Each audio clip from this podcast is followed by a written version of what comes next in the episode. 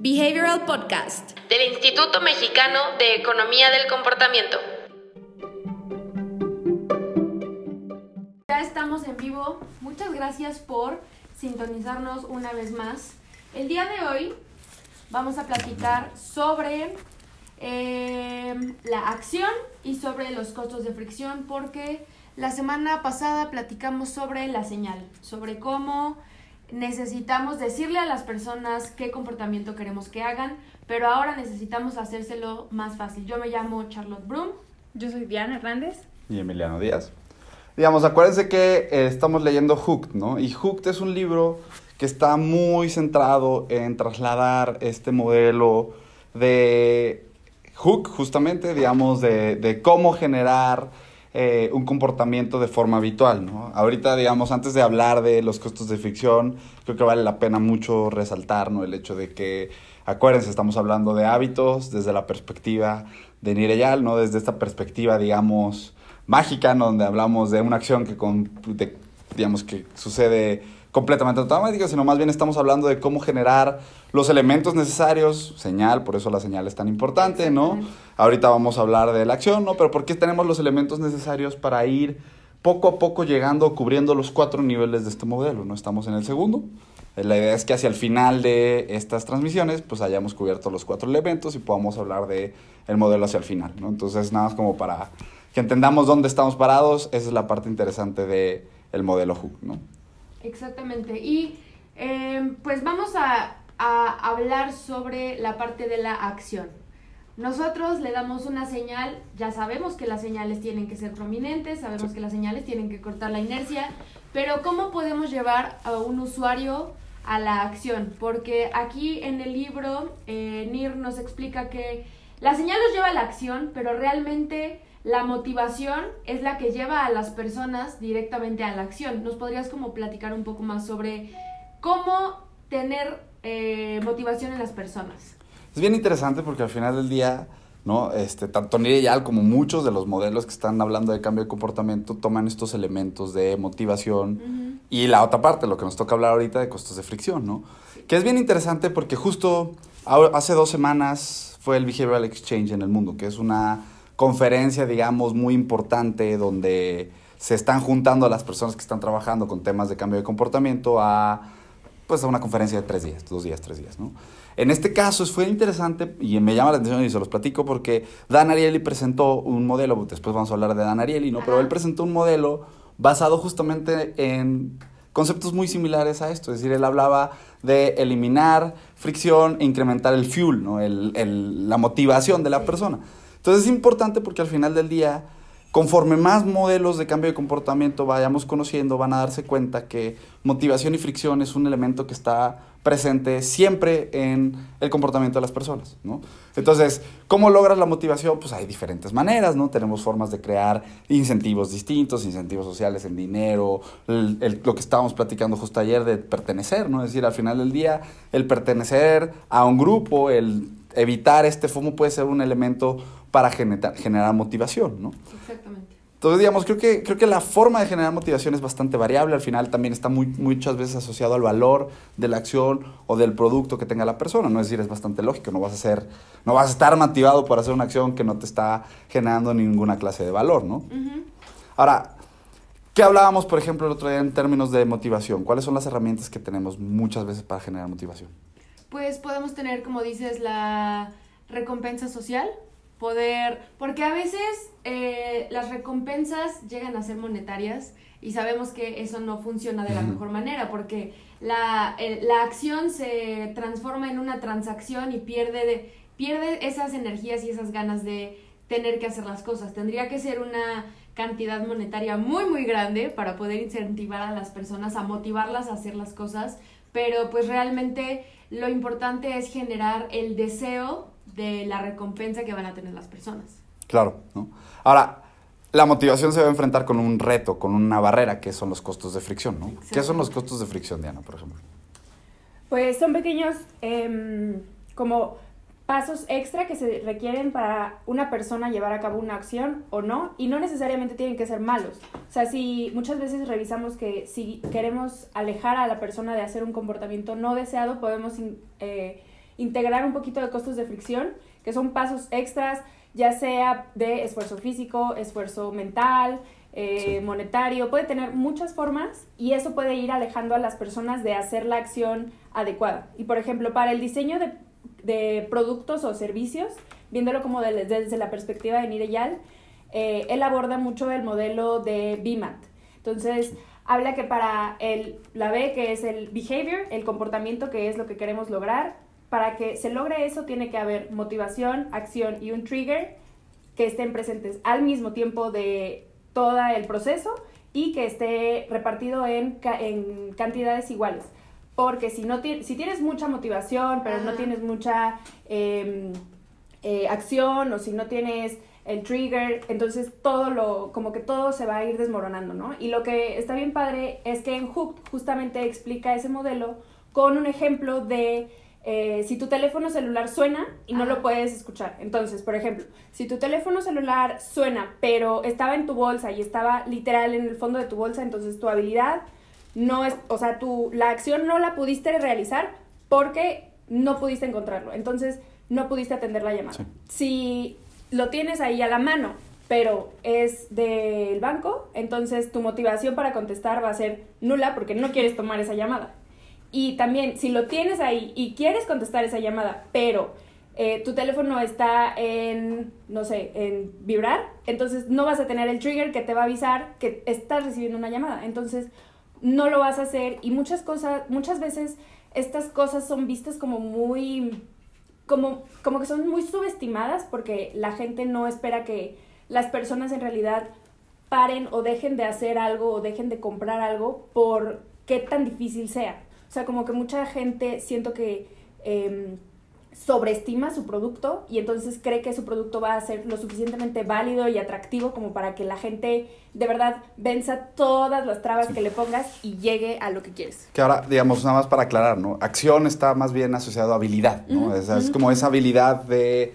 Llevar las cosas. Ajá, que en términos de los costos de fricción, obviamente, pues un costo de fricción va comprometiendo esa habilidad, ¿no? Es decir, al final del día Mientras más costos de fricción tenga la persona, mientras más barreritas vaya enfrentando la persona, pues su habilidad va bajando, ¿no? Ahora, nosotros usamos mucho una analogía para la habilidad como es este salto de altura, ¿no? Al final del día, más costos de fricción es como si elevaras el salto de altura y obviamente, ¿qué es lo que pasa cuando el salto de altura está alto? Pues hay personas que saltan porque están muy interesados, porque están muy motivados, porque tienen mucha más habilidad por conocimientos previos o lo que sea. Pero normalmente cuando elevas los requerimientos de habilidad, menos personas van a pasar, ¿no? Como lo mencionaba Charlotte y Diana, ¿no? Depende mucho de qué es lo que tú quieras obtener. Los costos de fricción pueden ser una barrera para que una persona termine haciendo una acción, pero pueden ser un aliado si quieres frenar a las personas, por ejemplo, de un comportamiento nocivo para sí mismos, ¿no? Es decir, comportamientos de salud, comportamientos de educación, hay muchos elementos que pueden ayudar a las personas a tomar decisiones un poquito más controladas, elevando estos pequeños costos de fricción, ¿no? O sea, ahorita se me viene un caso bien interesante, bien aplicado que está pasando ahorita en el mundo, ¿no? Es decir, pensemos en, yo sé que es un cambio de tema un poquito drástico, pero pensemos en los robo advisors, ¿no? Estos robots o estas eh, máquinas o programas, ¿no? Porque realmente son muchas veces programas, programas de inteligencia artificial o de estadística, como le quieran decir, ¿no? Que al final del día modelan las decisiones de las personas, ¿no? ¿Cómo lo están utilizando muchos bancos y muchos, digamos, grupos financieros? Pues lo que hacen estas personas es generan o aparecen las recomendaciones de los robo-advisors como puntos de decisión, como pequeños costos de fricción que evitan que un asesor financiero tome decisiones impulsivas. ¿no? Es decir, cuando la persona o cuando la decisión del asesor financiero va completamente en contra de lo que está eh, estableciendo el modelo del Robo Advisor, se levanta una barrera de fricción, se levanta este pequeño costo que evita que la persona pueda tomar la decisión inmediatamente y hace al final del día que la decisión sea un poquito más informada, sea un poquito más enterada, ¿no? Entonces, los costos de fricción suenan mal, ¿no? En, en términos, en, en, en, la teoría económica, un costo de fricción generalmente está asociado con algo negativo, ¿no? Pero en este caso, cuando estás diseñando, dependiendo de lo que tú quieras, ¿no? Es decir, puede ser un aliado, puede ser una barrera, Depende de lo que tú busques al final, ¿no? Y creo que esa es gran parte de lo que podemos extraer de las ideas de Nire alrededor de los costos, ¿no? Es decir, él presenta a Hooked tanto como un elemento para hacer el diseño de un producto mucho más atractivo, pero también en, en, el fondo, ¿no? El libro de Nire está pensado en defenderte tú mismo de este tipo de técnicas, ¿no? Entonces, al final del día, tú puedes ser el que levante los costos de fricción para evitar este tipo de cosas o simplemente saber que existen esos costos de fricción y que eso va a determinar el uso eh, o la frecuencia con la que interactúas con un producto o un algo, servicio. sí. Exactamente, ¿no? Creo que eso es un concepto súper fuerte además, ¿no? Ustedes lo pueden ver, creo que en prácticamente todos los proyectos que tenemos, todos los diseños que hacemos, los costos de fricción es una constante, ¿no? Sí, claro. Siempre hay que trabajar con los costos de fricción, si queremos elevarlos, si queremos quitarlos, pero siempre están, ¿no? Sí. Exactamente, los costos de fricción, como menciona Emiliano, no son malos, no son buenos, simplemente están. Si tú quieres que una persona sí haga un comportamiento, si las personas ya están muy motivadas en hacerlo, pues el- lo primero que se van a trabar es, ¿tienen la habilidad de hacerlo? ¿Tienen el dinero? ¿Tienen el tiempo? ¿Tienen el conocimiento de cómo hacer las cosas? Si sí lo tienen, venga, el paso siguiente. Pero si no lo tienen, cada pequeña parte en la que las personas se van a trabar, a esos se les llaman costos de fricción.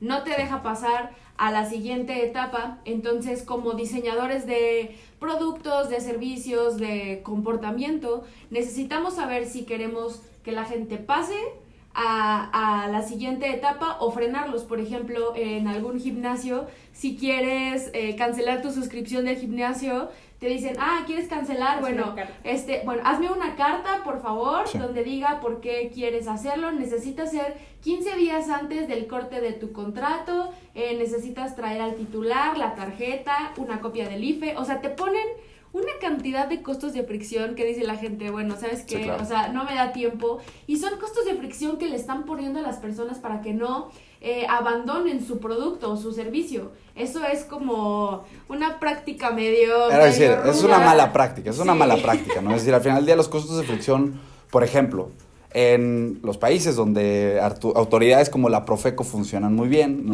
Pues hay veces donde la Profeco, la- la- los defensores de los consumidores tendrían que estar enfocándose, ¿no? En cómo son esos costos de fricción. En Reino Unido, por ejemplo, se eliminaron los costos de fricción para cancelar ¿Cosas? cuentas de banco, claro, porque al final del día los bancos te hacen, oye, sí, llama al centro de atención de no sé ah, dónde. pero no es aquí, es allá. Ah, pero entonces tienes que hablar, pero... ¿Y qué es lo que carta. pasa al final con eso? Pues no lo haces. Sí, Exactamente, sí, y dices, no, ¿sabes qué? Mejor no hago nada y te siguen cobrando y sigues sin utilizarlo y entonces te enojas con la Sí, marca. claro. Entonces, no se trata de usar los costos de fricción de esa manera. O sea, es decir, al final se puede usar, pero ¿qué es lo que va a pasar? O sea, lo mismo que está pasando ahorita. ¿Cuáles son las reacciones de, las, de, de nosotros ante este tipo de esquemas? Negativos. Es decir, todos nos exaltamos ante este tipo de esquemas. Entonces, ¿qué es lo que tú quieres? ¿Quieres tener, sí, a un cliente retenido, pero exaltado en contra? Es decir, al Sí, final del que día... no te va a volver a renovar. O sea, que No. va a decir, ah, bueno, entonces te pago, por ejemplo, en el caso del gimnasio, te pago la anualidad, pero, o sea, nunca más. Y quien me pregunte por un gimnasio, Ese no va a ser. ni loco le voy a dar Exacto. tu recomendación. Entonces, la verdad es que ganas mucho menos a base de esas prácticas. O sea, Exactamente. Y cuando sí queremos que la gente lo haga, entonces quítale todos los costos de fricción. Eh, igual en este libro, eh, Nir habla sobre los elementos de la simplicidad.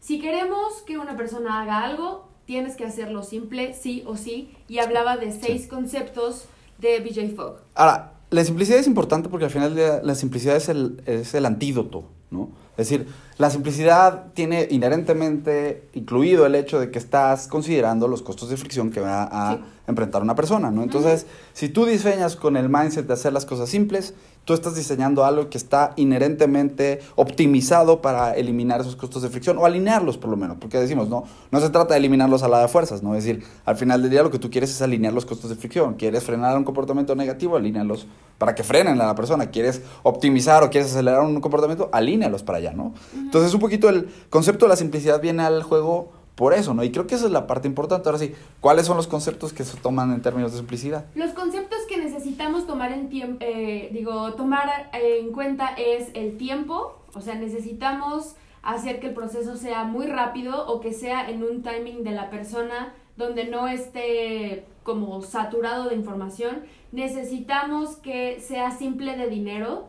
Si va a ser un producto muy caro, pues probablemente poner la opción de meses o poner descuentos al principio. No sé, hacerle fácil eh, la transacción económica que van a poder hacer. El esfuerzo físico, que se esfuercen menos 10. En una página web, pues sí, el Amazon compra en un clic. Sí. O sea, te facilita físicamente cualquier eh, problema que tengas. Eh, ciclos cerebrales que no, no, no hagas que las personas tengan que pensar de más. para saber si quieren o no tu producto. O sea, no los confundas, no les pongas procesos complejos. O sea, no los pongas a pensar de más, porque si no, no es simple y no lo van a hacer. Es un costo de fricción cognitivo que les estás poniendo. Y también sobre la aceptación social, que las personas no se sientan, ¿cómo decirlo? Como rechazadas. de rechazadas. como la minoría. Entonces, eso va a ser como mucho más eh, potente que la gente decida si hacer un cierto comportamiento, si es socialmente aceptable. Y claro, lo que él, bueno, lo que Nira ya plantea, que es un consejo muy interesante, es que trates de eh, mapear tu proceso, de cómo es desde que la gente llega hasta que toma la acción que quieres y entonces empieces a pensar estratégicamente en qué pasos tienes que eliminar para hacer el proceso más simple. Ahora, si tienes un proceso muy complicado y no lo puedes hacer más simple porque se necesita de muchos pasos o intervienen muchas personas, pensemos en, por ejemplo, lo, lo que decimos de los bancos o de organizaciones mucho más grandes, que no nada más la decisión depende de una persona y que obviamente no puedes, digamos, cancelar la cuenta tan fácil o cosas así porque tienes que pasar por varios puntos de decisión Exacto. pero hacerlo de la forma en la que la gente vaya avanzando y que tenga esa certeza de que va avanzando en el proceso. Entonces, así no van a abandonar, van a tener como ciertos puntos y va- van a saber que llevan un proceso y que llevan un progreso en ese proceso. En ese proceso. Ahora, este momento de la simplicidad es justamente donde se interseccionan muy bien ¿no? otras disciplinas como el diseño. ¿no? Es decir, al final del día es bien interesante porque conforme tú empiezas a decir, ok, cognitivamente tengo que facilitar las cosas para que todo esto suceda, para trabajar con los costos de fricción, para etcétera, etcétera. Ahora, ¿cómo lo haces? ¿Cómo lo alineas? ¿no? Ahí es otras disciplinas como el diseño consideran muy bien esto, ¿no? Es decir, hay otras personas incluso, ¿no? Eh, algunos diseñadores muy prominentes que han considerado esto desde hace muchos años. Por ejemplo, ¿quién podrían decir que es un diseñador que eh, lo hace muy bien en términos de la simplicidad? Dieter Rams es nuestro héroe. Exactamente, ¿no? Es decir, al final del día, esta, este concepto de estar diseñando, pensando en lo que pasa dentro de la cabeza de las personas, en hacerle simple la interacción, en hacer clara las cosas, en hacer evidente la información y los usos de los productos, están muy atados al concepto de simplicidad, Sí. ¿no? Si tú logras eh, hacer coexistir estos dos conceptos, estás haciendo algo que va a ser fácil, atractivo y, digamos, de uso recurrente. Sí, ¿no? claro, va a Entonces- ser atemporal porque lo simple nunca va a pasar. de- O sea, por ejemplo, una de las ideas de Dieter Rams, que son las que, un poquito de las que revisamos en el curso y tratamos de llevar esos principios de un diseñador a un diseñador de productos, de estrategia, de comunicación, de lo que sea, porque de verdad tienen muchísimo más en común de lo que uno podría pensar, ¿no? O sea, como que dices, bueno, el diseñador de electrodomésticos, pues, ¿qué tiene que ver conmigo? Que yo, de- yo me dedico a hacer mensajes. Ajá. Pero sí tienen mucho, mu- o sea, los principios que tiene Dieter Rams sí tienen mucho que ver con la campaña, con lo que presentas, con cómo lo haces. Y la verdad es que haciendo los productos simples y fáciles de entender, los haces atemporales. Entonces, la verdad es que te sale mucho más fácil a ti y mucho más barato porque no tienes que volver a cambiar procesos a cada rato, no tienes que volverlos a adaptar para que la gente lo entienda.